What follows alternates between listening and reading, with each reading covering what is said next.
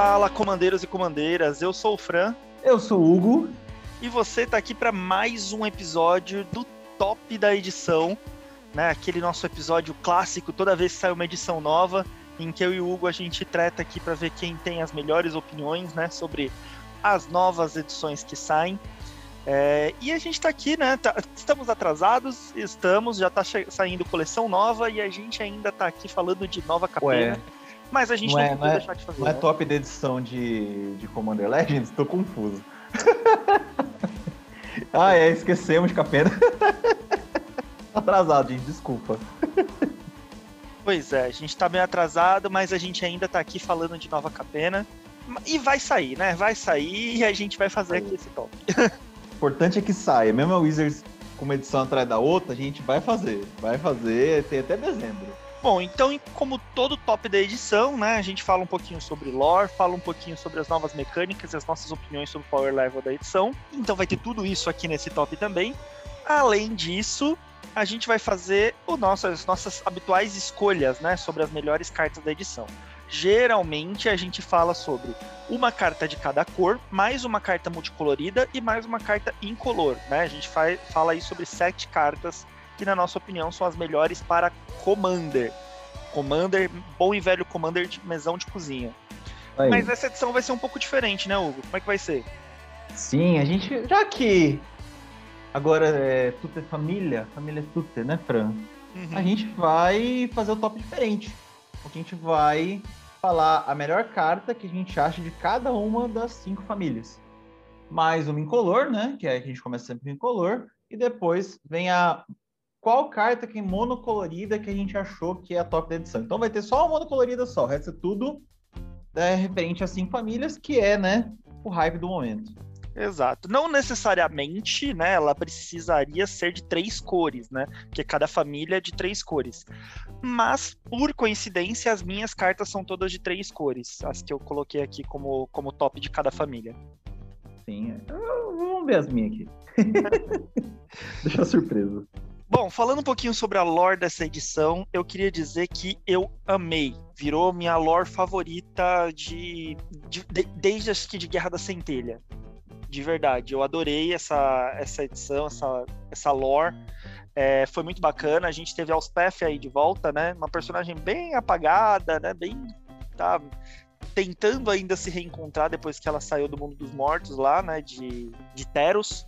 E a Elspeth tá tentando buscar o significado, tentando buscar eh, o significado da palavra lar, né, para ela. E ao longo aí da, da, da, história, a gente vai tendo alguns flashbacks, né, em que o, ela se encontra com a Jane, né, logo depois que ela sai lá de Teros, e o Ajane fala que descobriu de onde ela é, que ela é da, de Nova Capena, e blá blá blá, e vai mostrando um pouquinho da, da, de como é que funciona a Nova Capena, né, e é bem parecida ali com, com Chicago dos anos 20, 30, alguma coisa assim, é, controlada ali pelas máfias, né? Uma cidade a, ainda em, desenvolv em, desenvolvimento, mas ao mesmo tempo já é uma cidade grande. É, enfim, é bem legal a dinâmica dos cinco líderes das famílias, né? Mais para frente a gente descobre que os demônios foram para a guerra e deixaram os lords demônios, né, deixaram um pouco do sangue deles ali com cinco representantes, né, um de cada espécie. Então por isso que eles são dragão demônio, gato demônio, aviano demônio, né? Porque eles, justamente eles têm o sangue dos lords demônios. Os anjos estão sumidos, porém, ah, basicamente o item, né? O item não, a energia que alimenta todo esse plano é o éter, que é o que é o éter não é o, o Halo, né?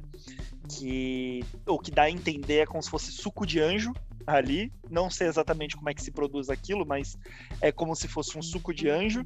E, suco de anjo. É, então. E, e daí, nessa história, mas assim, resumindo, dando um, um grande resumo, né? Tá todo mundo meio se preparando para alguma coisa que vai acontecer. A gente tem o Obnixilis causando que ele quer conquistar esse plano, então ele arma lá para poder derrotar todos os líderes da, de cada uma das cinco famílias. Ele até consegue assassinar um deles, mas daí é, ele trava uma luta é, com a Elspeth lá e é impedido de alguma forma. Tem uma mina que é um anjo, depois de muitos anos apareceu um anjo de, novamente e ela consegue fazer Halo.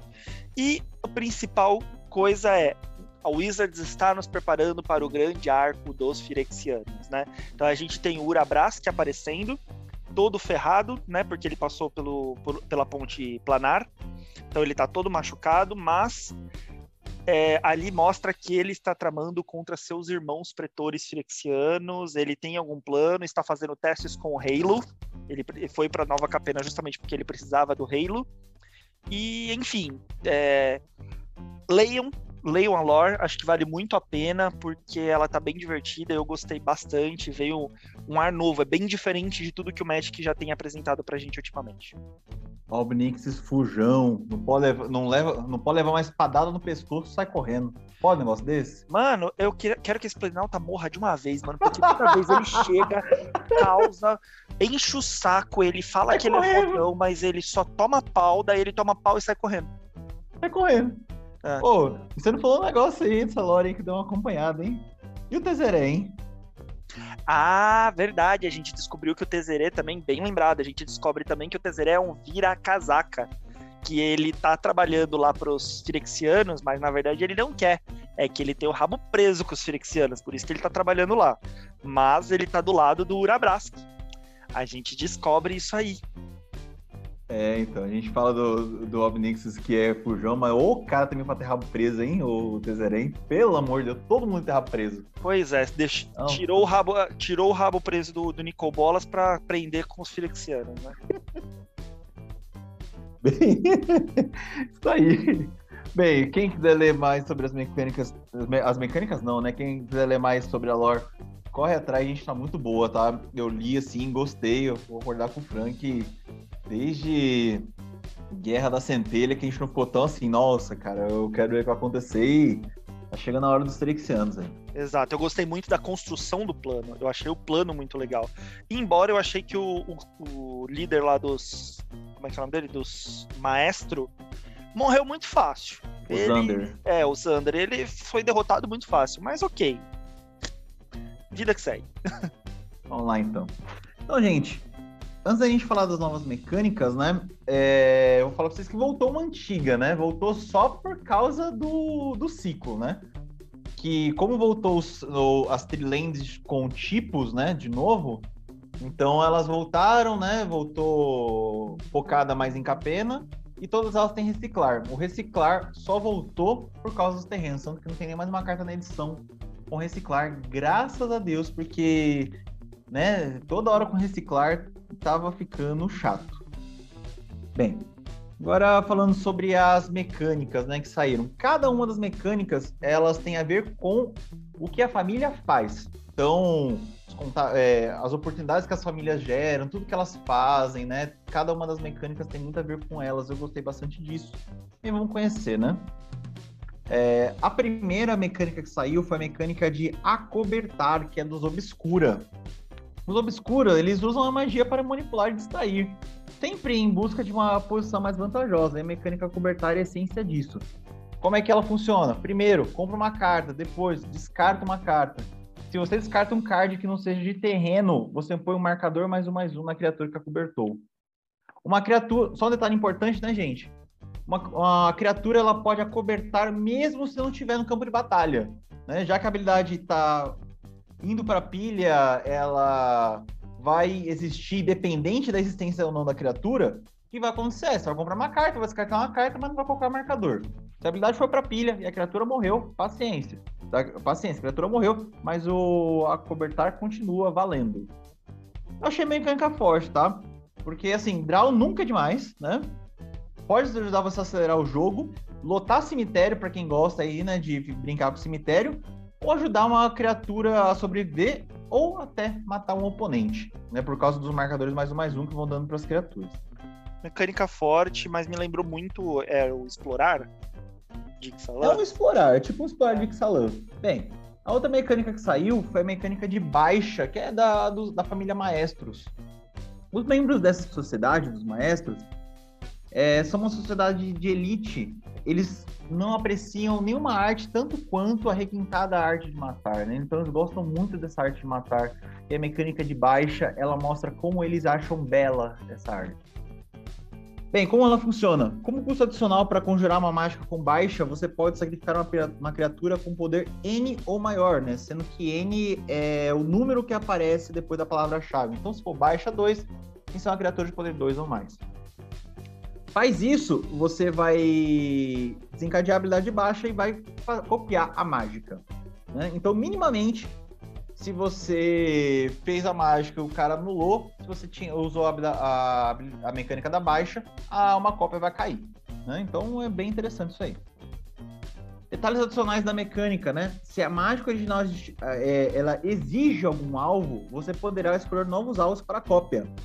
Como a cópia é criada diretamente na pilha e logo não é conjurada, significa que a habilidade de baixa da cópia não vai fazer nada, tá? Então você só pode fazer baixa uma vez. É, e aí, como eu já falei, já falei uh, agora há pouco, né? A, a, a, se alguém anulou a original, a cópia entra, a menos que alguém anule, né? A mágica cópia. Eu achei a mecânica fortíssima, a ideia dela é fortíssima, né? Já que cópia de mágica nunca é algo ruim, né? E vou falar pra vocês que isso em conjunto com o mais difícil, olha que delícia, viu? Sim, é, acho que foram é, dois anos aí de quem joga de Spellslinger, de quem joga com. É, de forma geral, né, que quer copiar, quer fazer combeiro, né, e tudo mais, tá, tá bem feliz, né, porque tá lançando bastante coisa para isso. Sim, nossa, tá sensacional. Quem gosta disso aí, cara, tá se aproveitando. Quem gosta de brincar de ETB, fazer dois minutos de ETB no turno, tá, tá muito feliz. A outra mecânica que eu vou, que eu vou apresentar para vocês é a mecânica de Blitz, que vem dos rebiteiros. Né? Os rebiteiros, eles são diligentes e durões, né? E eles nunca se acovardam diante de uma briga. E com Blitz, você vai entrar imediatamente em ação. Como é que a mecânica funciona? Conforme você conjura uma mágica de criatura com a mecânica, você pode conjurá-la normalmente pelo seu custo de mana ou pode conjurar pelo seu custo de Blitz. Né? Conjurar uma mágica pelo custo de Blitz tem vários efeitos. Primeiro, a criatura ganha ímpeto, então já vai entrar batendo, sentando tapa. E quando ela morre, você compra uma carta. Tá? Você não vai precisar esperar muito, né, para comprar essa carta, já que no começo da sua próxima etapa final você vai ter que sacrificar a criatura. Só um outro detalhe importante, né? A habilidade desencadeada do Blitz, ela vai acontecer e depende independentemente, né? Independente da de como essa criatura vai morrer. Então, se você bater, o cara deu, por exemplo, vamos imaginar, o cara deu um, um assassinato, o um murder, né? Matou, ah, matou a criatura. Tudo bem, você vai comprar a carta mesmo assim, né? E conjurar uma mágica por Blitz, ela não muda o seu valor de mana, né? O valor de mana da carta continua ainda o original. É, e assim, né? Blitz eu acho que fica bem interessante com Flash, hein? E eu achei a mecânica, o nível dela interessante, porque assim, ok, a criatura entra, bateu, fez a graça dela e você perdeu um recurso. Mas você pode ganhar, você pode ganhar mais um recurso por causa do draw, né? E sempre a gente gosta de criaturas que entram com ímpeto e pode bater forte ou causar outras habilidades, né? Então, sim, você vai perder a criatura com Blitz, beleza. Mas, no mínimo, um recurso você pode ter ganhado com esse draw, ou você é, não deu um draw de terreno na época do jogo. Acelerou o seu draw, né? Em vez de dar um draw de terreno no, ao longo do jogo, você deu um draw. É, de todas as cinco mecânicas, eu acho que essa foi a minha favorita, que eu achei mais forte. Quero muito ver mais cartas com Blitz por aí, né? Vamos ver se em edições aí especiais, né? Que não necessariamente desse mecânico, quando a gente voltar para esse plano, vem mais coisas com Blitz, que é bem parecido com o meu estilo de jogo, né? Eu gosto muito dessas mecânicas de sacrifício e tudo mais. E nada de novo aqui, né? Uma mecânica de sacrifício para para casa que é de Andy, né? Que é a cor é. aí que geralmente brinca com isso. Sim. Só dá um draw, né? O draw eu achei interessante. interessante. A criatura ganha status de draw. Né? Total. Então, não perde, é, não perde tanta coisa. Bem, a próxima, a próxima não é mecânica, né? É uma palavra-chave que é a palavra-chave de aliança que vem dos cabarete. Bem, os cabarete eles só são o que são graças aos seus contatos. E aliança é uma palavra de habilidade que enfatiza habilidades encadeadas sempre que ocorrem quando uma criatura entra em campo, né? Sobre seu controle. Uma outra criatura entra em campo sob seu controle. Me corrigindo. Algum, um detalhe sobre essa mecânica aí, é mecânica nessa palavra-chave, é que algumas dessas habilidades de aliança, elas mudam o efeito quando acontecem pela segunda vez. É assim, eu achei que faltou assim, ah, o que, que a gente vai fazer, né, com cabarete? Não tem muito o que fazer. Aí não criaram mecânica, colocaram a palavra-chave. Ou tudo que era de aliança poderia desencadear de maneira diferente pela segunda vez. E eu pensei que era assim, né? Mas é só acho que duas cartas que fazem. E as duas acho que vêm dentro do pré-com. Duas ou três, vem, todas elas vêm dentro, dentro do pré-com. Vem do pré-com, né? Mas foi printado dentro da edição também. Mas assim, é, olha, ter ou não ter, do jeito que fizeram, acho que falharam com a família. É, eu também acho. Acho que. É, mas em compensação, acho que de forma geral, as cartas mais interessantes para Commander saíram nessa, nessa família. É só a habilidade da família mesmo que foi meio meia boca, né? Ah, bem, é. é, vou concordar com você. As cartas foram muito boas, mas a mecânica, bem, deixou muito a desejar. É, e a última mecânica que saiu, né, foi o do marcador de escudo da, dos mediadores. Então, os marcadores de escudo, né, eles oferecem dois benefícios. Primeiro, se uma permanente com marcador de escudo seria destruída por um efeito, um marcador de escudo é removido da permanente em vez de ela ser destruída. O segundo efeito do, do marcador é o contra o dano. Se uma permanente com marcador de escudo sofreria dano, esse dano é prevenido e um marcador de escudo removido da permanente. Detalhe adicional dessa mecânica, né, dessa, desse novo marcador, é que o marcador de escudo não funciona se o dano não puder ser prevenido o marcador de escudo vai ser removido e a criatura ou o planinauta sofrerá o dano, independente se tem marcador de escudo ou não, tá? Então vai perder o marcador de escudo e ainda vai tomar dano. Eu achei que é uma armadura, é uma, é uma armadura de totem nerfada, né? Porque, assim, a mecânica ela ajuda, é boa, né? Mas não é tão boa quanto a armadura de totem. É, ela ajuda, vai dar dor de cabeça, só que, assim, se o cara ficar te dando um de dano no seu bicho ou no seu planinauta, ele vai tirar marcador.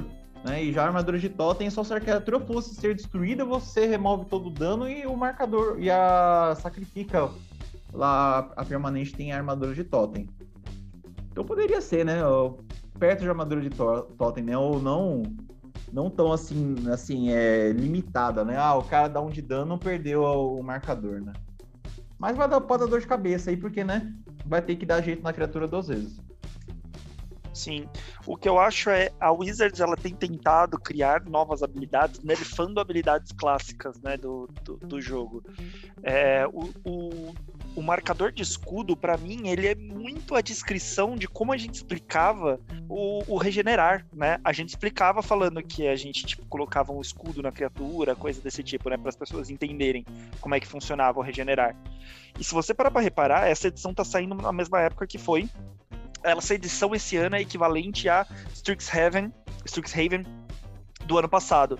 E ano passado, em Strixhaven, também a gente teve uma, uma nerfagem, né, uma nerfada de uma mecânica antiga, né, que foi o, é, o Hexproof. Hexproof virou Ward em, em Strix. E agora eles pegaram, na minha opinião, acho que a, até Totem Armor, né, ou o regenerar, né? Que eles colocaram aí esse marcador de escudo. É, então acho que deu para ver um padrão aí que a Wizard está criando, né? Não sei se você concorda, se você conseguiu perceber também isso. Sim, é. Então eles tiraram a à magia e colocaram a salvaguarda, né? Tá acontecendo isso. Na verdade era. É, e antes de Hexproof era manto, né? Que manto era difícil demais de se lidar, né? Era aí ruim para você mesmo, né? É. Aí, fiz... bom, vamos melhorar, vamos deixar só, só pro oponente. Aí virou palhaçada. Aí ele fala, eu tô vendo esse caminho sim, viu? É... Eu acho que vai acontecer com mais e mais mecânicas aí, mas é... eu, eu, eu gostaria mais de que focassem, na verdade, em coisa nova, viu? Vou voltar atrás, assim, voltar atrás é legal, tal, mas é voltar atrás demais eu não gosto muito não. E eu queria muito também, aproveitando, que eles colocassem as mecânicas dessas edições recentes aí de novo já, né? Para poder ter mais coisa. Sim. Em de nerf... criar habilidade nerfada. É, eles estão, é, eu acho que voltando em, em habilidades antigas que podem ser problemáticas no cenário atual e colocando elas de uma forma um pouco mais fraca, né? Acho que essa é a, é a principal moral da história aí que eu tenho percebido. Mas, ainda assim, ok, né? Eu preferia a keyword antiga, preferia as formas antigas, preferia, mas ainda assim é, tá, tá justo, né? Essa habilidade aí do marcador de escudo é legal porque é marcador, eles renovaram, colocaram mais um tipo de marcador aí para quem quer deck de marcador, então provavelmente vai, vai utilizar, né? Então, ok, não, não, não me desagradou totalmente, embora eu acho que essa é a habilidade mais fraca das cinco. É, então. Você falou da dos cabarete, mas mesmo a dos cabarete, eu acho que ela ainda faz sentido, né? Tem uns efeitos aí de cria uns ETB. Agora, essa daí para mim é a mais fraca das cinco. É, assim, faz sentido por causa do nome, mas podia escrever. Pô, acho que foi só, ah, vamos escrever isso aqui. É, mas assim, vamos só colocar aqui marcador de escudo, mesmo com esse ponto, né? Ele dá dor de cabeça, né? Porque se o cara for usar, o cara não dá dano, ele só mata bicho, ele vai ter que usar dois recursos com você. Né? Isso aí é um ponto que a gente. Por isso que a gente não desgostou tanto, né, Fran? Uhum. Exatamente. Bem, falando, eu falei das mecânicas aqui, né? Antes da gente começar então a nossa pancadaria aqui, vou chamar o Fran pra gente falar de Power Level. Então, eu vou começar aqui falando que eu achei o Power Level honesto. Não vou falar que foi, nossa, que coisa quebrada, tal. Mas, Hugo, você falou agora há pouco que as mecânicas são boas, excelentes. As mecânicas são boas, não significa que as cartas que saíram são, né? Então saiu uma carta ou outra de cada uma das mecânicas, né? Poderia sair, sair mais coisa. Então, assim, a proposta da lore eles entregaram em formato de carta. As cartas conversam muito com o plano. É... Não tem aquele, não tá aquele nível absurdo num lá, ou aquele, aquele, é, aquela edição que é um nível absurdo de poder, ou aquela edição que é muito core, é, core set, né? Eu acho que tá no meio termo. Não sei qual foi a sua opinião, Fran. Cara, eu acho que tá realmente o um meio termo ali de, de edição. É, eu acho que ela tá vamos dizer que ela tá equilibrada ali com, com o que foi Strix, Strixhaven ano passado? Mais ou menos. Eu acho que Strixhaven trouxe pra gente muito, muita carta que é, ao longo aí do tempo vai virar staple, né? Ou virou ou vai virar staple, né? Essa Sim. daqui eu acho que, que muito menos. Eu não sei que, que o pessoal que joga competitivo, né? Que joga standard, que joga é, Modern, joga Pioneer, tá achando, achou dessa edição. Mas pra Commander, eu achei bem justa. Achei que vieram umas cartas que são divertidas para se jogar em Commander, né? Que a gente vai, ela vão, vai causar uma diversão, mas sem quebrar, sabe? Não são aquelas cartas que vão falar assim, nossa, isso é muito roubado. Eu sei que quando saiu o Xander, né? Muita gente falou, nossa, que carta roubada, mas meu, cara é um monte de mana. Se eu usar ele como comandante, você vai fazer ele uma vez, e se ele conseguir bater, né? Então, assim, achei que vieram umas cartas que são divertidas, é, que vão causar na mesa, né? Mas não necessariamente são aquelas cartas mega roubadas que é, que você vai jogar sozinho, ou que vai, vai, todo mundo vai ficar pedindo banimento. Então, assim, eu gostei do Power Level, gostei das cartas que vieram, achei muito legal que as cartas têm muita lore dentro delas, né? Tem o, o carro de fuga, tem, enfim, um monte de coisa legal. E deram uma carinha um pouco diferente, né, do, do que a gente tinha lá como Jand, como Esper, como no, os, os triomas antigos, né? É, lá de Alara. Então eu achei legal que eles deram uma cara diferente, eles não, não simplesmente tentaram repetir o que a gente já tinha lá de Alara. Então, Sim. confesso que eu fiquei muito satisfeito com essa edição, gostei bastante. Não, não tenho muito o que falar mal dela, não. Algumas mecânicas um pouco mais fracas do que outras, sim, mas de forma geral, mesmo que as mecânicas não tenham sido fortes, eu achei que as cartas foram bem legais. Sim, as, as mecânicas, o detalhe que eu não comentei, que as mecânicas são bem fáceis de se entender, né? Tipo, ah, a cobertar tem um negócio, baixa tem outro, né? Mas, assim, é pouquíssima coisa para se consultar num Gator, pouquíssima coisa para ficar batendo cabeça, né? Então, as mecânicas são bem boas, meio para introduzir mesmo jogador novo, né?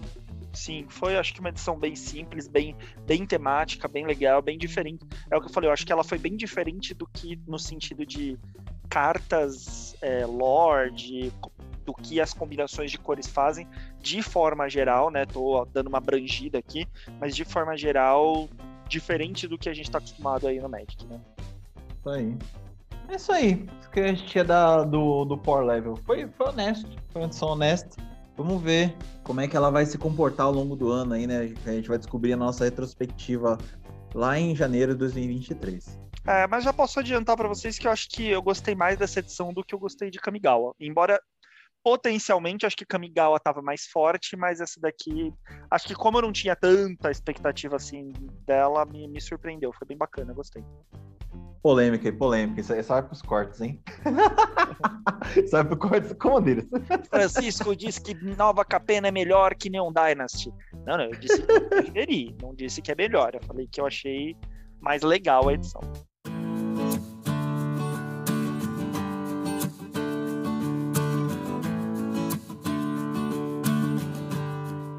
Bom, então vamos começar aqui com o nosso debate, né, de quais são as melhores cartas dessa edição.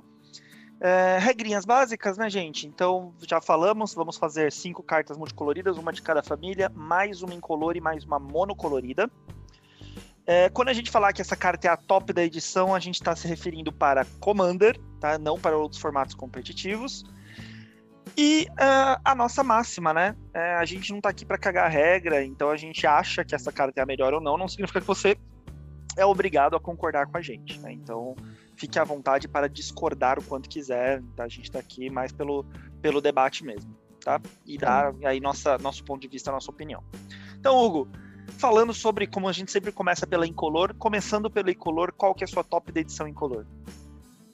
Rapaz, é o seguinte, se a gente começar, tivesse começado esse podcast em Coreia, eu teria falado que as trilentes de Coreia eram uma top de edição. Ia roubar e falar que é o conjunto de terrenos mesmo. Aqui em Capena eu vou falar a mesma coisa. Então, é... são as trilentes de Capena que são meu top de edição. E elas são por dois motivos, né? Primeiro, que elas contam como três tipos de terreno. Então, Fatland, e outras cartas que buscam terrenos de tipos específicos podem buscá-los e, e é, isso ajuda a rampar né, e organizar a sua curva de mana. E outro motivo é tem reciclar. Gosto muito de com esse efeito porque no late game você está precisando comprar a carta, tu compra um terreno. Pô, o terreno tem reciclar. Paga o reciclar, descarta a carta, compra outra e boa sorte para você. Então, é, tudo bem, elas entram viradas, ainda bem, né? Que se não entrasse virado, é, aí esse terreno ia ser caro. Então, meu top de edição é esses belos terreninhos aqui, como as incolores. E é o meu top de edição também. é, não, não tem como não falar deles pela versatilidade, né? A gente precisa de, de triomas, que é, no Commander é muito raro a gente ter decks monocoloridos, né? Até duas cores hoje está ficando cada vez mais raro. A gente está colocando cada vez mais cor, né, dentro dos decks e tudo mais. E os triomas são extremamente necessários se a gente tem um deck de três cores ou mais. E esse daí, o fato dele ter os terrenos básicos e ele te dar um draw no late game se você não der aquele draw de terreno que você não queria, poder descartar ele para comprar uma nova carta, eu acho que é que é fundamental. É, dei uma olhada nos outros, até artefatos da edição, dei uma olhada nas outras coisas, mas assim, nada que, que justificasse, merecesse estar como top da edição mais do que os, os terreninhos aí, os triplos. Sim, grande versatilidade, né? Todos os decks das cores deles entram esses caras muito de boa. É extremamente muito, muito necessário para o Commander, né? Para os atuais cenários né, de Commander que a gente está usando duas, três, quatro cores, né? Sim, e de novo, né, gente? Ah, entra virado, tudo bem, mas você busca. Você busca com muita facilidade, só você ter as coisas que busca tendo daquele tipo. Tá? Então, assim, sua curva de mana vai se reequilibrar muito fácil. Sim, um elfo da floresta lá, que entra em jogo, você busca uma floresta, você, você busca um trioma desse. Sim. Isso aí. Concordamos então, né? então, Começamos assim, né? É. Então eu vou ver se a gente vai discordar da próxima, né? Eu vou chamá-lo para falar da família Cabarete. E aí, Fran? E aí no Cabaré, quem que é o seu preferido? Cara, eu escolhi na família do Cabaré uma carta que você comentou no nosso análise dos decks pré-com. Você colocou essa carta lá na, como sugestão para um dos decks pré-com. E já tô dando spoiler, né? Se você não ouviu o nosso último cast, que foi a análise do, dos decks, né? É, eu estou falando do Jetmir Nexo das Festanças. É, eu achei muito boa a carta, tá? A combinação de cores dela é, é excelente. É, ele é um felino, eu acho que cada vez mais a Wizard está forçando para que o deck de felinos não seja só verde e branco, mas verde, branco e vermelho. É, ele pode ser seu comandante com facilidade, ele é muito bom para ser seu comandante, e até não precisa nem ser para um deck tribal de felino, mas para um deck de tokens, e essas são as cores que mais fazem tokens, né? É, eu acho que é, ele vai muito bem, ele tem um corpo excelente, ele é 5/4, e o efeito dele é incrível. Ou seja, você pode ter um comandante que é um finalizador, ou seja, o seu comandante é a sua win do deck. Ele entra, ele pode entrar para matar um oponente. Então, só por causa disso, eu achei impressionante. Tipo, você pode fazer no seu joguinho, fazer no seu joguinho, a hora que você colocar o comandante na mesa, você pode ser para tirar um, um inimigo. E eu acho que a gente tem poucos comandantes que tem essa funcionalidade, né? De ele ser um, uma win con, né? E a gente não tá falando de combo, né? Existem vários comandantes aí combam, que daí ele é win con. Esse daqui, sem ser combo, ele vai ser, né? Mas vamos ao efeito dele, né? Então, como eu falei, ele é uma criatura lendária, felino demônio. Ele é uma qualquer, uma vermelha, uma verde e uma branca, que são as cores da casa aí do cabaré. 5 4. Ele tem três efeitos. O primeiro é as criaturas que você controla recebem mais um mais zero e terão vigilância enquanto você controlar três ou mais criaturas. Próximo efeito dele. As criaturas que você controla também recebem mais um mais zero e terão atropelar enquanto você controlar seis ou mais criaturas. Então tem seis ou mais criaturas, contando com ele, tá? Ele conta. Ela vai ter já aí mais dois mais zero, vigilância e atropelar. E daí o terceiro efeito dele. As criaturas que você controla também receberão mais um mais zero e terão um golpe duplo enquanto você controlar nove ou mais criaturas. Então tem ele mais oito criaturas, cada uma vai receber mais três mais zero, golpe duplo, atropelar e, e vão ter vigilância. Gente, para quem não sabe, golpe duplo, na minha opinião, é uma das habilidades mais roubadas do Magic. Porque além de você causar dano duas vezes, se você tiver trig de combate, você vai trigar duas vezes o, o, o efeito, porque você causou efetivamente dois danos. É, com o golpe duplo, você tem uma fase de, de dano antes da fase de dano normal. Então, ou seja, é como se suas criaturas tivessem iniciativa. Então, uma criatura, se o defensor tá defendendo com uma Death Touch, a sua bate primeiro, se matar a sua não chega nem a tomar o dano do Death Touch. Então, assim, é para matar. Imagina você tem oito criaturinhas ali, 1 barra 1. Essas oito criaturas 1 barra 1 já vão ficar 4 barra 1, atropelar golpe duplo. Então, ou seja, cada uma vai causar 8 de dano. É, é muito dano, é muito bom, é muita coisa legal. E no Commander dá para fazer muito bichinho. Então, por isso, Jetmir, meu, meu, minha escolha aí para casa é, e é um comandante barato, né? Diferente dos outros, dos outros líderes de, de casas, ele é 4 manas só. Então ele entra fácil na mesa. 4 manas para ser feito um 5 4 não tinha como não ser ele. É, rapaz, Yetmir também foi meu top de edição. é claro, eu falei que era carta sugestão, vai ser meu top de edição. Não tem muito que falar, não. É, o que eu vou acrescentar do que o Fran falou é que, assim, ele não precisa entrar necessariamente com, né, o, com oito criaturas na mesa pra você jogar nova para dar golpe duplo. Ele pode entrar antes e causar. Só o fato de você ter uns bichos lá com vigilância lá e atropelar, por exemplo, já dá dor de cabeça. Né? Se você faz muito token, né, esses tokens vão se repondo, ótimo. E ele se infla, né? Então ele é uma poderosa máquina de matar. Tá? Se você inflou, se você, se você chegou no último efeito com ele, ele entra e, tem, e se ele tiver um ímpeto, né? Pena que ele não tem ímpeto.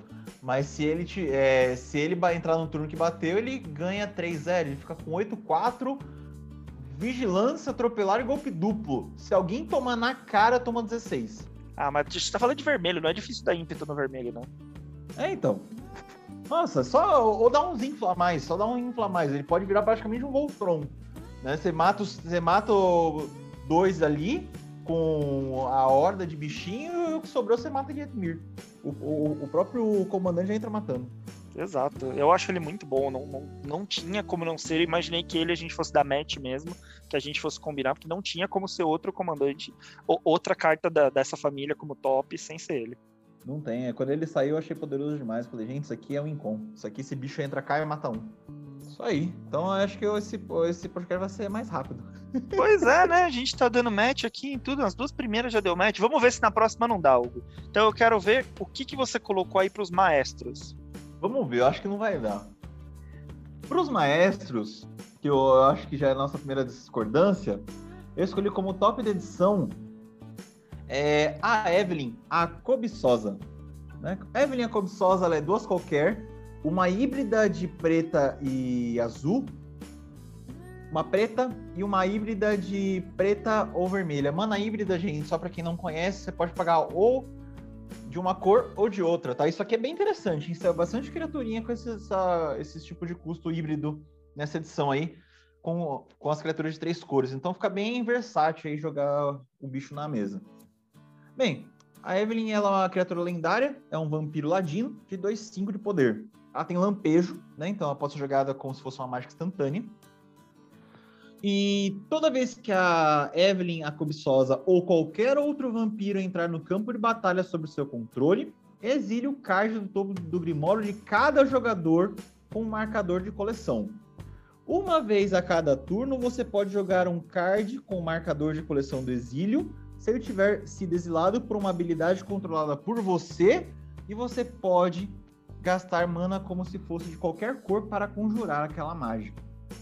Ela é meu top de edição, por quê? Primeiro, ela dá um novo ar à tribo de vampiros. Sim, gente, eu sei, tá saindo coisa demais para vampiro em um curto intervalo de tempo, mas eu acho que é assunto para outro dia. É, então ela dá um novo ar, né, para essa tribo de vampiros. Outro motivo, eu gosto muito de deck baseado em roubo. Inclusive, eu tenho um, né, que o Fran conhece muito bem, que é o Malcolm e o Bermuda. E o interessante desse tipo de deck não é só ficar usando os recursos do oponente contra ele, né? E ele. É... Eu gosto desse tipo de deck, na verdade, porque ele é uma maneira de tirar recursos dos seus oponentes. E também você pode fazer uma certa política. Já que você pode usar usando contra. Você pode usar contra ele, né? Um recurso dele se ele fazer algo que não deve. Ou você vai pegar um recurso que certamente o oponente não usaria do jeito que você queria que ele usasse, você vai e usa. Outro ponto interessante dela é que caso ela saia do jogo e volte, né, você ainda poderá jogar a carta exilada anteriormente, né? Fazendo com que você tenha recursos de negociação com seus oponentes ao longo do jogo. Ela saiu de jogo, joga ela de novo, você vai poder jogar as cartas novamente. Né? As cartas não perderam o. para se perderam para sempre. Né? Então você tem um grande poder de negociação ao longo do jogo. A política aí ficou interessante. Né? Então, é, por esse novo ar aí, pra, agora vampiros são ladrões, né? Eu tô escolhendo ela como top da edição. Hugo, tá difícil, cara. Ah, não. Para. Tá difícil, cara, tá difícil. A minha escolha é a Evelyn, a cobiçosa. Os caras não vão, não vão nem ouvir o podcast, não.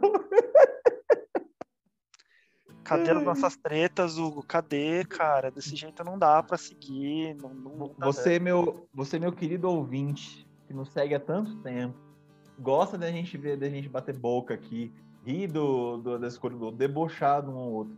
Eu peço desculpas a você. Tá? Eu, é, isso aqui não foi combinado. Eu peço muitas desculpas e isso não vai mais se repetir. Eu espero. Eu já tô vendo o Augusto, nosso amigo Augusto, reclamando no grupo, falando que é o pior podcast porque a gente não tretou. Mas, assim, essa, cara. Essa aí eu não sei que a gente escolheu igual, não. Mas assim, eu acho que de forma geral você falou muito bem dela. Eu acho que a principal vantagem dela é que ela dá um novo ar para a tribo dos vampiros mesmo. Tava todo mundo muito estagnado, que assim, por mais que saíram outros vampiros muito bons, ainda assim o deck de vampiro estava muito preso no Edgar Markov né? Nada superava o Edgar Markov. Ele é realmente muito bom, mas eu acho que com ela faz com que as pessoas queiram montar pela primeira vez um deck de vampiro um pouco diferente, né? Com uma outra temática. Então ela é minha escolha e eu acho que ela é mais interessante assim, se eu tivesse que escolher. Não tô falando por nível, mas por diversão. Qual deck de vampiro eu montaria? Eu montaria um da Evelyn. Então, esse é só o adendo que eu coloco aí no que o Hugo falou. Mas ela é minha escolha e ela é ótima. Eu até falei pra você, né, quando ela saiu, né? Falei, Fran, deu vontade de montar deck de vampiro, viu? Pois Porque é. é bem diferente. Assim, é claro, é um deck muito dependente de comandante, é, porque essa habilidade só vai acontecer praticamente quando ela tá na mesa. Mas aí você cria o subtema normal de um deck de tribal de vampiro, né? Trivampiro batendo, sentando cacete. Fazendo token, né? marcadores os caramba. Quando ela voltar pra mesa, você vai e começa a fazer a festa de roubar coisa, né? Então, então nem precisa roubar tanto, né? Você começa a pegar aquelas coisas pontuais que você sabe que vai dar dor de cabeça pros outros, tá ótimo. Exatamente. Aliás, é, gostaria de ver até o, um, fazer um ideias pro deck com ela, só para ver o que, que você sugeriria aí de, de cartas para ela. Vamos colocar na listinha para fazer dela em breve. Boa. Aproveitando, né, gente? Se alguém tiver alguma ideia para ideias pro deck, que é o conteúdo exclusivo lá no Instagram, manda mensagem lá pra gente no arroba comandeiros no Instagram. A gente vai querer saber o que, que você tá querendo que a gente monte aí futuramente, né? E já tem todos lá também nos nossos destaques do Ideias Pro Deck. Tem todos os ideias que nós já fizemos desde o ano passado. É, e já fica aí também como recadinho, né? Querem falar com a gente, dar feedback sobre os nossos episódios, querem falar, esse episódio foi uma bosta que vocês concordaram muito, fala com a gente lá no Instagram.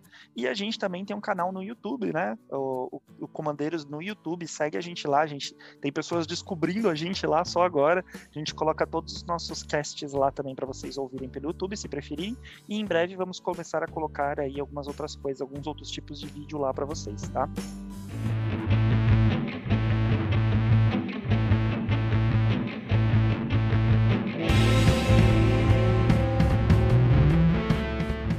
Lá, né? Vamos ver se pelo menos se agora vai parar essa história de ficar dando match. e vamos tentar ver com os nossos companheiros ribeteiros se a escolha do Fran é diferente. Rebiteiros. Eu acho que nos rebiteiros a nossa escolha vai ser diferente. Eu escolhi uma carta que eu achei ela muito útil, ela bem legal, mas não sei se ela realmente é a carta mais forte da edição, mas eu achei ela legal que valia a menção aqui, tá? eu escolhi a Ognis, o chicote do dragão. Ela é uma criatura lendária, Viashino Guerreiro, então mais uma criatura lendária, dá para ver que essa edição, é, como eu falei, né, para quem é comandeiro, né, é, essa edição veio muito legal de criaturas lendárias, muitas criaturas bacanas para a gente colocar tanto dentro das 99 ou até para a gente tentar montar um deck delas, né? Então foi, foi legal. Ela é 4 manas, sendo uma qualquer, uma híbrida vermelha e preta, uma vermelha e uma híbrida vermelha e verde. 3/3, ímpeto. Toda vez que uma criatura que você controla com ímpeto causar é, atacar, cria uma ficha de tesouro virada. A ficha de tesouro tá entrando virada. Dane-se, você tá rampando ali muito com os tesouros, que vão ser coisas para você poder sacrificar, né, peças de sacrifício, que essa, essa combinação de cores pede muito sacrifício, né, de coisas. Vai ser token, vai ser coisa. Você pode montar um deck baseado em ímpeto e é toda vez que uma criatura ataca. Então, ou seja, tá com três criaturas, vai fazer três tesouros ali. É, eu acho essa carta muito, muito legal. É uma carta extremamente forte, uma carta roubada? Não é, mas ela é útil, ela é versátil, dá para colocar em qualquer deck nessa combinação de cor ou se você quiser montar um deck efetivamente com ela como comandante, porque você vai fazer muito tesouro com ela, certeza. É, rapaz, eu vou falar pra você que eu, eu achei interessante o Ognis, tá? Porque assim, é um bichinho que vai pra deck que gosta de bater, né? Que faz bastante token, talvez ou bastante criaturinha gosta de bater e você vai ficar fazendo esses, esses tokens, né? Talvez ele funcione muito bem em combinação com a, com a Magda, né? Porque você vai, sei lá, bate com cinco criaturas, né? Já tem cinco tesouros, e aí você faz a habilidade da Magda, sacrificar cinco tesouros e buscar um, um dragão, um artefato colocar em jogo. Mas é, eu gostei dele, achei ele interessante, né? Ah, colocar tapado, ter, é, tesouro, tudo bem, na próxima você usa, né? Pelo menos você fez suas, suas fichas aí. Vai que você tem outros tipos de fazer, de fazer token, né? Você cria em dobro, né? Ou você vai criar skills, tiver o Shatterfang, por exemplo, né? Que tá grande moda o Shatterfang. É... Mas não foi meu top da edição, não. Ele é bom, mas não foi meu top. Aê, uma que a gente. Aê, discordamos. Bem, o meu top da edição é o cara que para mim ele seria incrível se ele fosse como se ele fosse uma criatura lendária. Mas pena que não é, né? Que Deus não dá asa cobra. que é o enviado de Ziatora. Ele é uma qualquer, uma preta, uma verde, uma, uma qualquer, uma preta, uma vermelha, uma verde. Ele é um Viachino guerreiro 5-4. Ele tem atropelar. E toda vez que enviado de Ziatora causar dano de combate a um jogador, olha o card do topo do seu Grimório você pode conjurar um terreno do topo do seu Grimório ou. Eu falei conjurar ou falei jogar? Acho que eu falei. vou corrigir aqui, falei, vamos lá. Você pode jogar um terreno no topo do seu Grimório ou conjurar uma mágica com valor de mana igual ou inferior ao dano causado do topo do seu Grimório, sem pagar o seu custo de mana. Se não fizer isso, coloque aquele card em sua mão. E ele tem Blitz, duas qualquer, uma preta, uma vermelha e uma verde. Por que, que esse cara é meu top de edição, né? Vamos lá, primeiro assim, né? De novo, seria incrível se ele fosse criatura lendária, que podia ser meu comandante, um belo de um Voltron seria esse cara. Então, assim, é, já que ele não é lendário, né? Então eu vou falar por que gostei dele. Ele ajuda você, primeiro, porque ele tem um corpo grande por um baixo valor de mana. Tem uma evasão muito boa que é atropelar. Então, o dano vai causar, muito provavelmente, e você vai desencadear a habilidade. Segundo, que ele tem Blitz, então já pode chegar batendo com tudo e no mínimo te faz comprar uma carta. No mínimo, né? E o terceiro, que é o efeito dele de causar dano de combate, que ele pode ou não jogar algo do topo, né, dependendo do dano causado, ou se, eh, se ele não puder, né, vai colocar na sua mão. Então ele tá dando acelerando. Ou ele vai fazer você conjurar uma coisa muito boa do topo, caso você tenha dado dano suficiente igual ao, custo de, ao valor de mana da carta, que tá no topo, ou você tá dando acelerando, né? Tá colocando na mão. E assim, né? Ele com alguns inflas, ele se torna perigosíssimo no jogo tá? Por causa do card events que ele, que ele, ele fornece. Então, você, por exemplo, se começar a inflar com ele com 3-0, alguma coisa, 2-0, que for, já começa a ficar perigoso, né? Dependendo do deck que você montar, você pode jogar o deck inteiro aí com, sem pagar o custo por causa do efeito dele. Então, esse carinha aí, né? Esse grande porradeiro aí dos, dos ribeteiros, o enviado Ziatora, é o meu top de edição. É perigosíssimo. É o tipo de carta que você não pode deixar na mesa dando sopa porque você vai se ferrar com ela, porque o deck provavelmente vai estar preparado ali para vir umas bombas na sequência. É, o ruim realmente é que ele não é lendário e ele precisa causar o dano, né? Não é simplesmente atacar, né? E nada do tipo. Não é o poder dele, né? O que, é o que ele causou de dano. Então acho que ele tem essas, esses drawback aí que, é, que acabam prejudicando um pouco ele. O fato dele não ser lendário prejudica porque ele vai ficar entre as 99 e ele é a típica carta que ele deveria ser comandante, né? Concordo contigo nesse Sim. ponto. É, é e, e, assim, né? Se você sabe que o cara vai quebrar o enviado, cara, joga por Blitz. Joga por Blitz, dá aquela pancada forte mesmo. E aí, no mínimo, você vai comprar uma carta. No mínimo. Né? No, mínimo é, no mínimo, uma carta e outra carta na mão, né? Então, por um Blitz, você fez do. Você deu, você deu dano, né? Você vai tirar algum bicho do cara, provavelmente, um planinalta. Ou bateu na cara dele mesmo e fez dois e acelerou seu topo duas vezes. Sim. Não, ele é, ele é bem forte, eu concordo contigo. Beleza, então, então discordamos. Não. Discordamos na escolha, mas concordamos nas propostas. É, eu, eu, concordo com você que ele é bem forte. Eu discordo, de repente, que ele seja a carta top da, da, dessa combinação. Mas eu concordo com os argumentos que você usou. Acho que ficou é bem, bem, bem nessa pegada mesmo. Acho que ele é bem forte mesmo. Bom, então, Hugo, já que já você acabou falando, então manda aí o que, que você tem de obscura. Beleza, então vamos para obscura, então. Rapaz, a minha escolha de obscura é dessa família também, né? Que é bem cautelosa, né? Fica, fica nos becos, fica tem seus próprios atalhos aí. Ah, quem eu escolhi foi logo a líder, né? Quem eu escolhi foi a Rafine, a vidente ardilosa. Bem, a Rafine, ela é uma branca, uma azul e uma preta. Um 4, voar e salvaguarda 1. Toda vez que você ataca... Ah, e ela é um esfinge demônio, inclusive. Toda vez que você ataca, a criatura atacante alvo acoberta X, sendo X o número de criaturas atacantes. Então você bateu com duas criaturas, vai cobertar dois, vai comprar duas cartas, descartar duas cartas, e para cada carta que você descartou que não seja de terreno, vai colocar o marcador mais um mais um na, naquela criatura. Eu gostei dela porque ao mesmo tempo que ela acelera jogadas e renova a mão do dono, ela infla e infla muito bem uma criatura. Coisa que as três cores não fazem com tanto costume. É, o preto às vezes tem uns infla interessante, né, de encantamento mas não é com tanto costume, não. E o branco, normalmente, os inflas deles são condicionais. Né? O azul não faz, né? O azul não faz. O azul só dá. O máximo que dá é evasão. É, o azul tem. Eu me lembro de uma carta de um encantamento que é uma mana azul, dá acho que mais 3 mais 3 pra criatura encantada. Isso, e aí você coloca marcador menos um, menos um em cada, em cada manutenção tua. Exato. Quer dizer, é, vai ser, vai ser bem rapidinho, vai perder isso aí, vai ser ruim pra você. É, mas o branco tem bastante aura, o branco infla bem. É. Mas, é, mas é infla condicional, né? Mas dá umas infladinhas.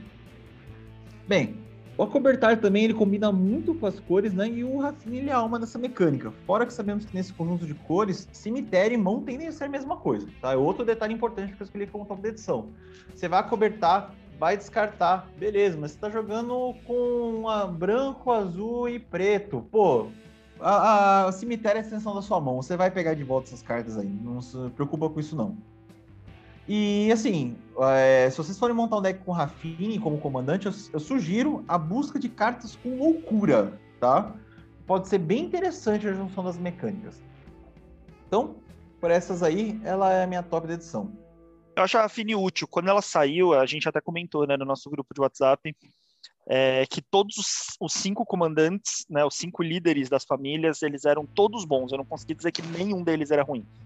E realmente não são, são todos os cinco. Eu gostei de todos os cinco. Eu teria todos os cinco para, sei lá, se não fosse para colocar ele como comandante de um deck, para colocar 99 de algum dos decks que eu tenho, eu gostei de todos os cinco. E a Rafine não, não foge da regra, eu também acho ela bem interessante. O meu maior problema é que eu não, eu não curti tanto essa, esse acobertar, né? Então, e ela basicamente a principal coisa dela é que ela é coberta X, né? Então, é, não sei, é, ela é boa, ela é útil, mas eu não colocaria ela como top de edição. Eu acho ela bem bem limitada no sentido tipo o deck vai ter que ser muito bem montado ali para ela como comandante, né? Então, sei lá, mas é, ela é uma, uma ótima carta, né? Como eu falei, os cinco líderes para mim, todos os cinco são muito bons. É, e daí, dito isso, então, já deixei claro que a gente discordou mais uma vez, né? Sim. Mas, rapaz, eu vou falar pra você, viu? É, eu não sei não, viu? Porque a Rafine, a coberta dela pode ser uma coberta grande. Você, só, você vai montar um, normalmente um deck que gosta de fazer evasão, você vai dar evasão de alguma maneira. Né? Até se for o comandante que saiu no deck no deck dos no deck dos obscura, né? Dá, dá para brincar, tá? Eu acho que, que eu assim, eu não tô acompanhando meta, né, de dos competitivos, mas estamos falando que ela está causando bastante no métodos competitivos. Eu acho que ela dá, dá um caldo, viu? Ela, ela pode. Esse, esse assim, você, você sabe que eu não tenho costume de comprar, que eu não gosto muito de comprar e descartar, né? Eu fico muito assim na, na mão, mas eu não sei, essa habilidade, assim, esse bônus que dá de marcador mais um mais um me deixou encantado. Pela primeira vez eu, eu gostei de comprar e descartar. É, até acho que pode ser boa parte que você tá encantado também com ela, né, e tudo mais. Eu acho que ela tem a vantagem de que ela entra fácil na mesa, né? Ela entra rápido para já começar a utilizar o efeito dela, para começar já a lotar seu cemitério para de repente fazer. Acho que é, rola muito de, de você poder montar um reanimate, né? É, ainda o azul e preto tem muito bicho grande, muita coisa grande. Você pode, sei lá, botar um umas coisas meio de mil no seu deck, pode entrar aberração consumidora, né? Botar, e daí você mila a, a, a aberração consumidora e, e, bota, e, reanima ela, né? Então tem, tem bastante coisa aí, uns demônios grandes que você pode jogar pro seu cemitério para reanimar. O branco tem reanimate interessante também. Então, é, entre vidência, tem aquela outra habilidade que é de Ravnica, que é tipo vidência, que é dos Dimir ah, é. Não é investigar, é investigar. Vigiar. Vigiar. Vigiar. Vigiar. Exato. Então acho que o deck da Rafine tende a combinar muito bem com essa mecânica de vigiar, que é dos Dimir, né? Então, eu acho que ela meio que complementa um pouco a estratégia aí do, do azul e preto e colocando branco, né? Então, dá para montar um reanimate interessante com que você infla o bicho e tudo mais. Ainda assim, não sei, não curti tanto, tá? Acho que é, aqui tá um pouco de gosto pessoal. É, embora eu ame cemitério, né? Eu amo Reanimate, mas eu não, não sei, eu não, não fui muito com a cara da, dela como Reanimate. Vou, vou tentar pensar numa lista dela, de repente eu mudo de opinião. Beleza. Mas a minha escolha foi a Queza, Aguri dos agoni, das Agonias.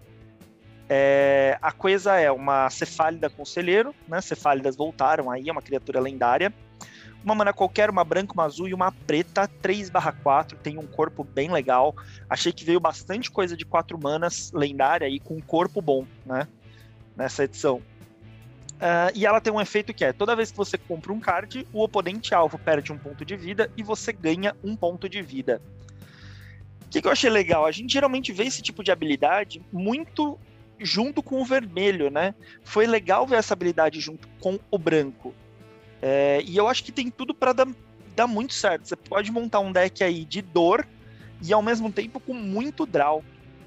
Eu acho que ela tem tudo para fazer um deck incrível é, uma versão com branco do. Ah, nossa, deu branco agora o nome dele. O Nekuzar, você quer dizer? Nekuzar, isso. É, eu acho que ela pode fazer uma, uma versão com branco muito interessante do deck do Nekuzar. Né, em que o oponente perde ponto de vida, né, para cada vez e você ainda vai ganhando vida, ou seja, você vai se fortalecendo. Então você pode até partir para uma estratégia meio suicida, porque a sua comandante te fortalece. É, então eu acho que assim, como o deck do Nekuzar é um deck que eu tenho muita vontade de montar e é, e é um deck que eu gosto muito, né? E eu acho que ele é muito forte, ele funciona muito bem. O deck da Queza pode funcionar muito bem também como um deck de dor. Qual que é o problema do deck de dor, né? Na, que o Hugo bem sabe disso. Geralmente os decks de dor te ferram também, porque as pessoas começam a tomar, né, os pouquinho de dano, pouquinho de dano, pouquinho de dano, e elas começam a se voltar contra você. É, a Queza, eu acho que ela, ela tem uma vantagem que ela te dá vida. Então, mesmo que se voltem contra você, você consegue ir equilibrando sua vida, né? Essa combinação de cores eu acho que te ajuda muito nisso. Não acho que essa edição especificamente veio. É, auxilia você a montar um deck da Queza, mas eu acho que se você pegar a Queza e montar com edições anteriores, com cartas de edições anteriores, você consegue montar um deck bem legal de dor e que deck de dor é muito maneiro, muito bom. Ah, sim. Então, é, falando sobre a parte de, da, do, dos comentários, né? Só complementando o que o Fran falou. Primeiro deck de dor conheço, você lembra da, que eu tentei montar a Liza? Nossa, a Liza foi uma história. Que a Liza tentei chegar uma versão, pensei muito, cheguei, mas a Liza ela causava muito, né? Eu lembro que vocês perdiam muita vida, eu ganhava vida, recuperava, mas uma hora a mesa ficava irritada demais e se voltava. Então, o ganho de vida que eu tinha dentro do deck, do deck da Liza não supria o hate que eu tomava, né? Mesmo explodindo coisa, né? O problema da Liza era é. que, além do hate da mesa, a própria Liza comia a sua vida. Sim. Então... Ah, Liza, é, eu, eu, tentava recuperar, mas ela comia uma parte, né? Primeiro que eu achava sensacional, né? Pagar ponto de vida para poder voltar o bicho, né? Porque eu lembro que ela morria seis, sete vezes. Então, e daí você perdia é. a vida com a Liza e mais o hate da mesa. O que eu acho que é. com a Queza talvez não aconteça tanto porque você não vai ter a. a o, a, o per, a comandante não vai fazer você perder vida, né? Fora Sim. que você, tendo o azul aqui, faz com que você não perca o fôlego, né? Você vai dar muito draw. Você consegue fazer dar muito draw com a combinação com o azul, né? Então... Sim. E aí o azul, o branco e o preto dá o hate, né? Dá o hate porque esses, todo, todo mundo se volta contra você com deck de dor. É, não, não adianta, é a azul, consequência. O azul faz com que você consiga se defender, né? Você pode usar o azul para alimentar sua mão, dar mais draw e ainda fazer o controle do deck, né? A defesa do deck. Sim. E a outra que o Fran falou, né? A edição realmente não ajudou, né? Ela segue muito exemplo da Axiris, que, eu, que é um deck que eu tenho também. É um grande grupo hug de compra de carta, mas assim, é um subcomandante que saiu no deck de. Uh, nos decks de Coreia, de, no deck de Coreia, de Commander 2020 não, era um subcomandante do. De uma das. É, de, de, um dos decks. Sozinho, a edição própria não se ajudava, mas você pega as outras edições. Nossa, o deck fica muito explosivo, muito fácil. Ah, vamos montar um deckzinho interessante com a, coisa. Dá pra montar um group hug de dor aí, né? Um, um group dor aí. Inclusive, é... você tava querendo um deck de dor, eu acho que esse deck aqui seria bem a sua cara, viu, Hugo? Pessoal já tá acostumado, já, já, já entendeu que almoço, é, não existe almoço grátis. depois, de, depois de Sirius, acho que ninguém vai cair. ninguém vai cair nesses papos, não. Mas é interessante. Assim, eu, eu, gostei da sua escolha. E outro detalhe que, não, que a gente não comentou, né? Depois de quando? Acho que quase 20 anos depois, os Cefálidos voltaram pro Magic, hein? Pois é. 20 anos depois, só tinha os reprints, não, mas como criatura dentro de um plano faz 20 anos. Como criaturas novas, né? Será que vai vir um comandante é. legal pra deck cefálidas em breve? Olha só, vamos ver. Bem, então, achei interessante só a proposta. Não vou criticar só o seu, seu top, não. Só que teria que ser um deck muito bem montado, viu? O cara tem que pensar muito bem aí, porque assim, deck que compra bastante para si próprio, ou faz todo mundo comprar, o pessoal vai para cima mesmo, né? Todo mundo aprendeu. Todo mundo aprendeu que não existe almoço grátis. Group Hug é a maior enganação do Magic. Ah, mas é, eu, eu montaria esse deck, já tô até pensando aqui, eu montaria colocando os sacrários, né? O sacrário branco, o sacrário preto, o sacrário azul, né? Todos eles, o azul da. Os dois azuis, né, da, da Umbral. Então você vai, você vai ter mais draw para dar mais dano, o sacrário branco faz você ganhar vida. Já dá para botar aí os sacrários dessas três cores, você pode botar uns controle ali para ficar fazendo. Tem os sonhos do submundo também para dar mais dano nos oponentes. Dá para montar um deck interessante, bem chatinho e interessante aí com ela. Vamos para a última família, né? Vamos para os mediadores. E aí, Fran, qual foi teu top da edição de mediadores? Ó, a primeira das famílias que eu não coloquei uma criatura foram os mediadores. Todas as outras quatro famílias eu coloquei criaturas. Vixe. E essa daqui dos mediadores eu coloquei um encantamento. Se chama Domínio dos Mediadores. É um encantamento, uma verde, uma branca e uma azul no início da sua etapa final, coloque o um marcador mais um mais um em cada uma, é, em cada criatura que você controla, e um marcador de lealdade em cada planinauta que você controla. Gente, por três manas, isso daqui, ó, se vier na sua mão no terceiro turno, você ir fortalecendo suas criaturas, estratégia de marcador no Commander é algo muito forte. A gente tem decks muito, muito fortes de marcadores por aí. É, essa combinação de cores especificamente é muito boa para marcadores. A gente tem cartas muito roubadas com, com habilidades é, com marcadores. É, você consegue usar aquele. É, um tritão, que é quatro manas, que faz com que criaturas com marcadores podem causar dano direto sem ser bloqueada. É, enfim, tem, tem muita coisa. Tem uns unicórnios verde brancos que saíram, que são muito bons com marcador. É, dá para colocar isso daqui num deck de Ken Riff, que o Ken Riff também sai colocando marcador a rodo em cima das coisas. E ela ainda tem a vantagem de você coloca marcador de lealdade nos planinautas. Para que você consiga é, usar os ultimates. Então você pode botar os planinautas dessa cor que tenham uns ultimate muito bom, muito fácil de você conseguir estourar e fazer aquelas habilidades que enche o saco, que praticamente dão a vitória, né?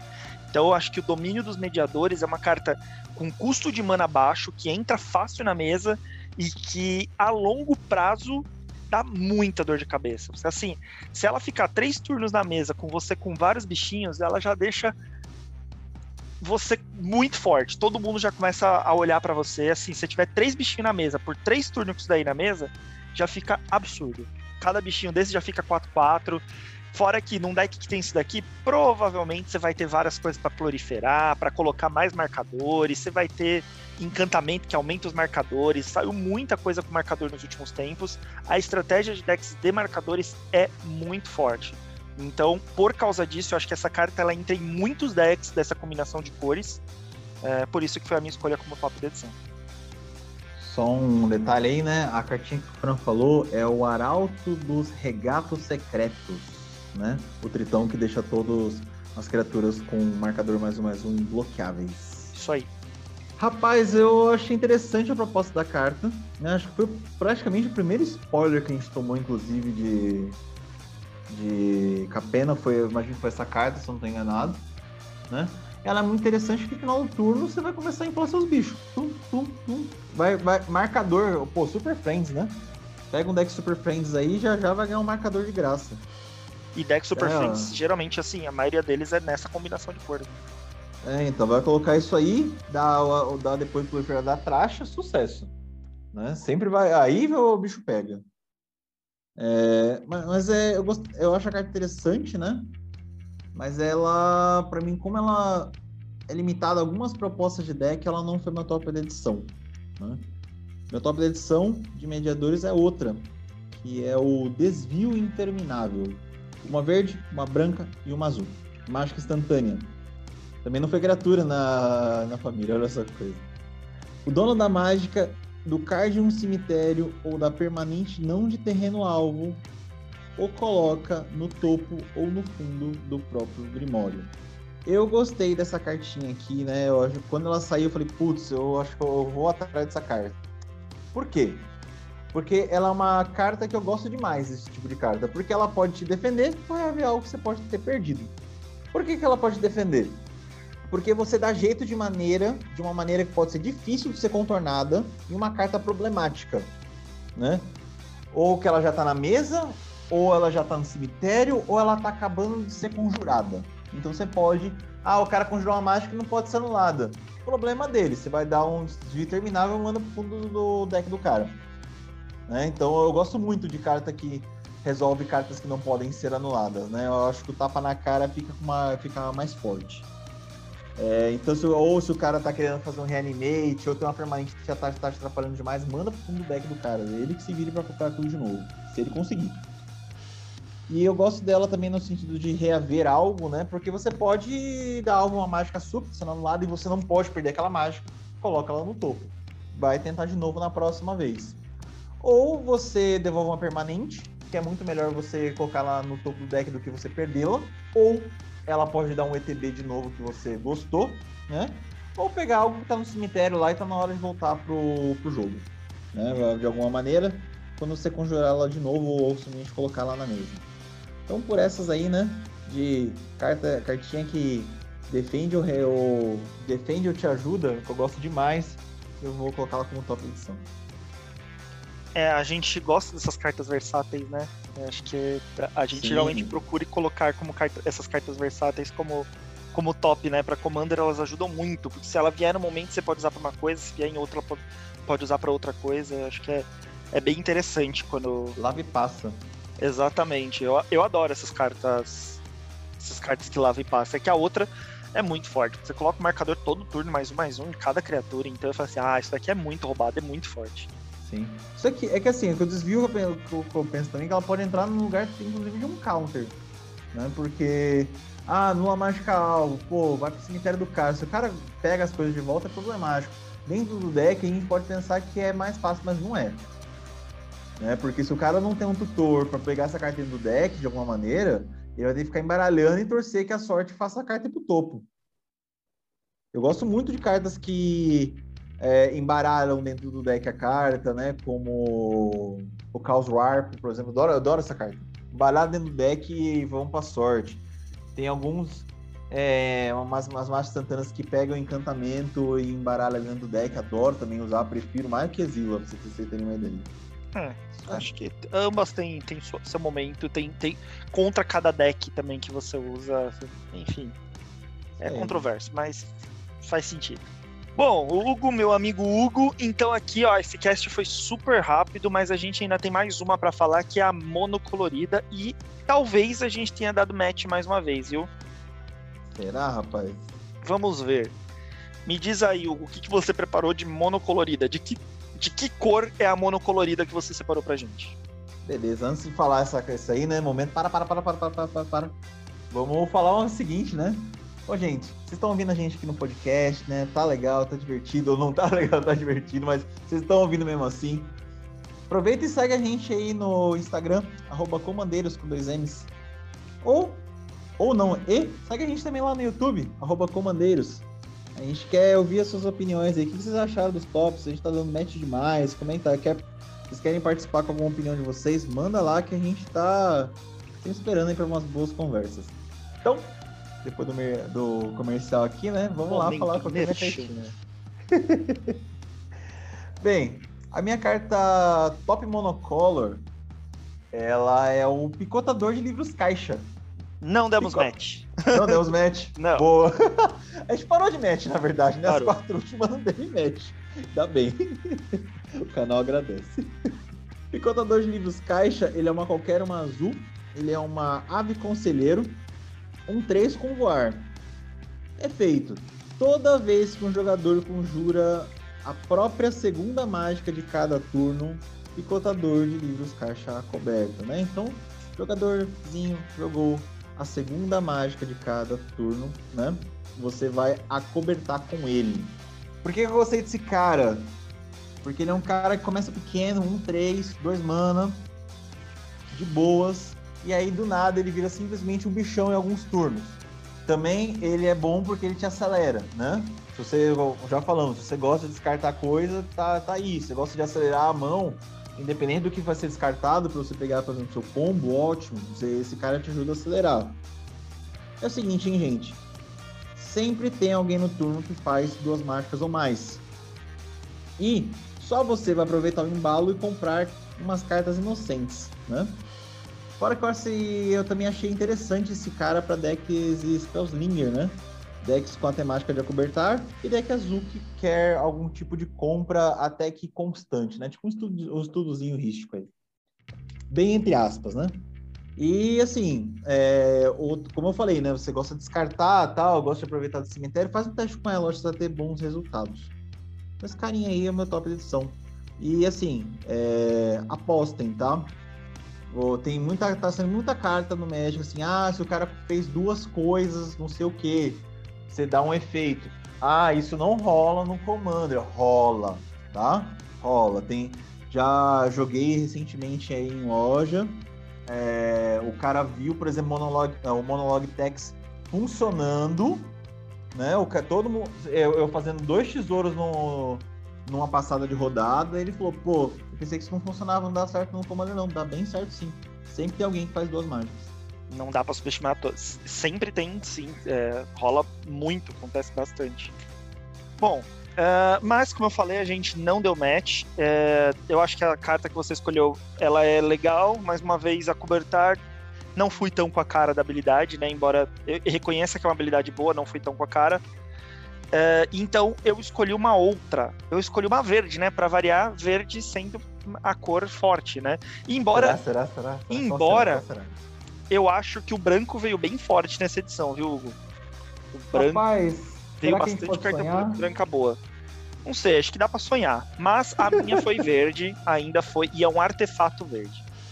Ixi, eu não sei qual que é, mas manda lá chama Estoque do Contrabandista. É um artefato de seis manas, sendo cinco qualquer e uma verde, que tem o efeito: os terrenos que você controla tem vira, cria uma ficha de tesouro.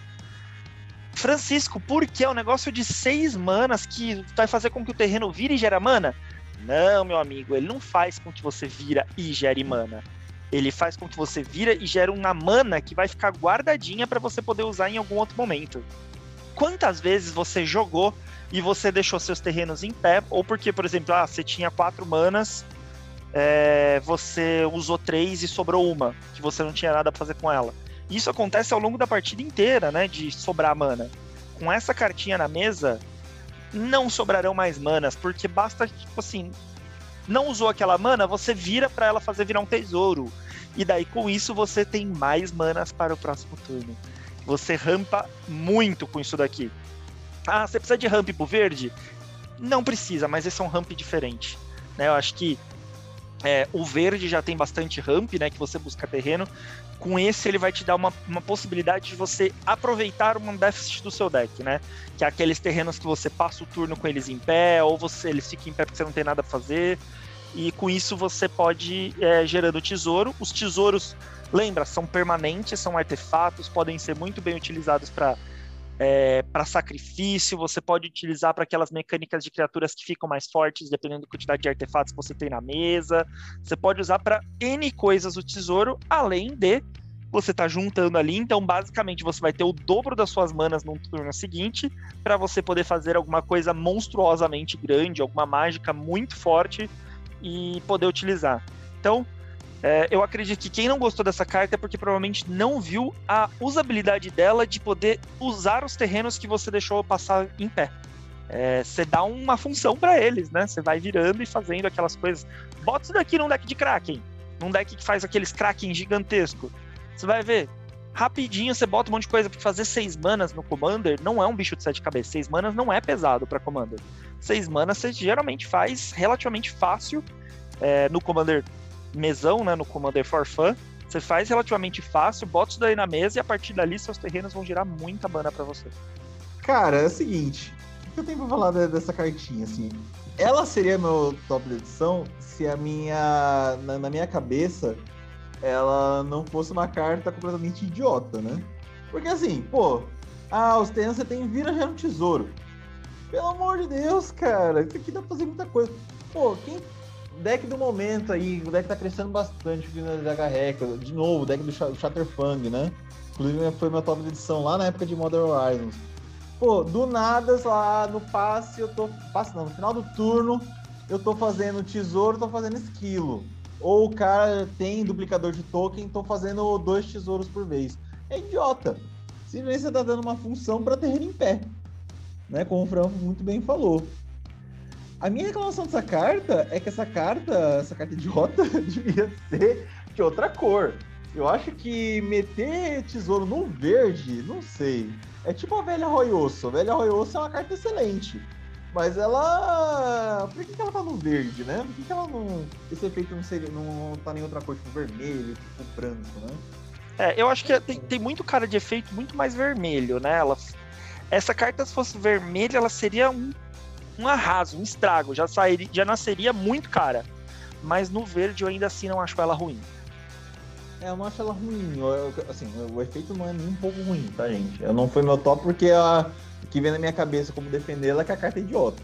não tenho falar muita coisa, mas é tipo Boseiju quando eu falei na, no top de no top no top de Kamigawa, eu falei, ah, minha, minha defesa é que entra em qualquer deck, né? Então, esse tipo de coisa eu, eu evito de usar no, nos tops. A carta é muito boa, não que falar não. Eu, eu, eu, só não gostaria que fosse no verde, eu gostaria que fosse em outra coisa. É, e pra mim ela entra em quase qualquer deck verde também aí. Bota ela que, que os tesourinhos vão ser úteis aí para você de alguma forma. Porra. E com isso a gente encerra mais um top da edição, hein, Hugo? Esse daqui acho que foi bem flash. A gente conseguiu ser bem sucinto aqui e deu boas dicas aí pra galera ficar esperta, né, pros seus decks de Commander. Isso aí, gente. Então, encerramos mais um top aí. E nos vemos na próxima. Exatamente. Até mais, galera. Até mais.